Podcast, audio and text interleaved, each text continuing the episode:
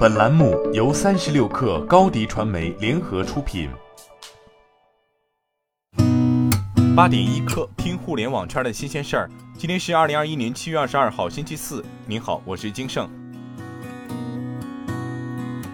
国家网信办消息称，近期针对快手、腾讯 QQ、淘宝、新浪微博、小红书等平台传播儿童软色情表情包、利用未成年人性暗示短视频引流等问题，网信部门依法约谈平台负责人，责令限期整改，全面清理处置相关违法违规信息和账号，并对平台实施罚款处罚。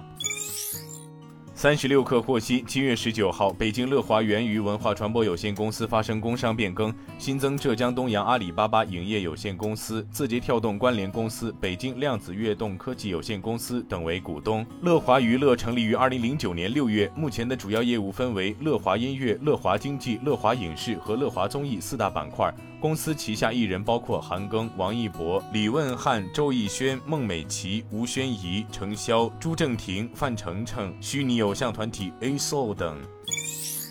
根据每日经济新闻消息，荣耀在国内市场已经开始恢复元气，并且新荣耀与过去追求的性价比打法截然不同。在智能手机行业格局巨变之时，新荣耀的定位也不再是过去对标小米的互联网手机品牌，而是在寻找机会，踊跃争取空白的中高端产品市场。IDC 中国研究经理王希表示，从 IDC 内部数据来看，六月荣耀在中国市场的份额已回升至百分之十以上。此前，国内华米、OV 四巨头对立的智能手机市场格局或将在未来产生剧烈的动荡。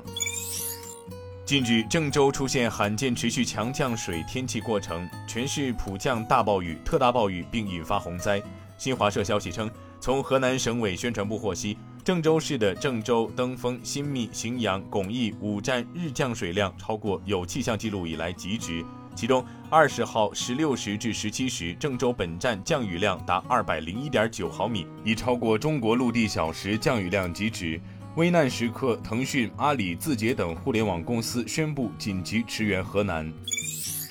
根据证券时报消息，昨天就中航锂电涉嫌侵权一事，宁德时代方面回应称，宁德时代已就中航锂电专利侵权案递交起诉书，案件已受理。涉案专利涉及发明与实用新型专利，此次涉嫌侵权电池已搭载在数万辆车上。宁德时代表示，知识产权是企业提高核心竞争力的战略资源，也是企业面对激烈国际竞争的重要支撑。长期以来，宁德时代高度重视知识产权的保护工作。同时，积极加强知识产权合作，推动产业健康有序发展。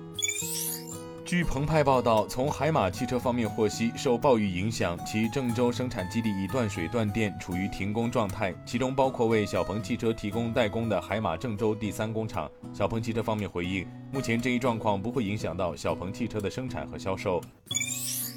界面新闻消息称，据 CNBC 报道，美国珠宝品牌 Tiffany 与会员制连锁零售商 Costco 日前就一项长达八年的侵权诉讼案达成和解。二零一三年情人节，Costco 因上架一款带有 Tiffany 商标的戒指而被起诉。近期，Costco 律师 David Bernstein 在一封电子邮件中表示，两家公司已经友好的解决了纠纷，和解条款尚未披露。今天咱们就先聊到这儿，我是金盛，八点一刻，咱们明天见。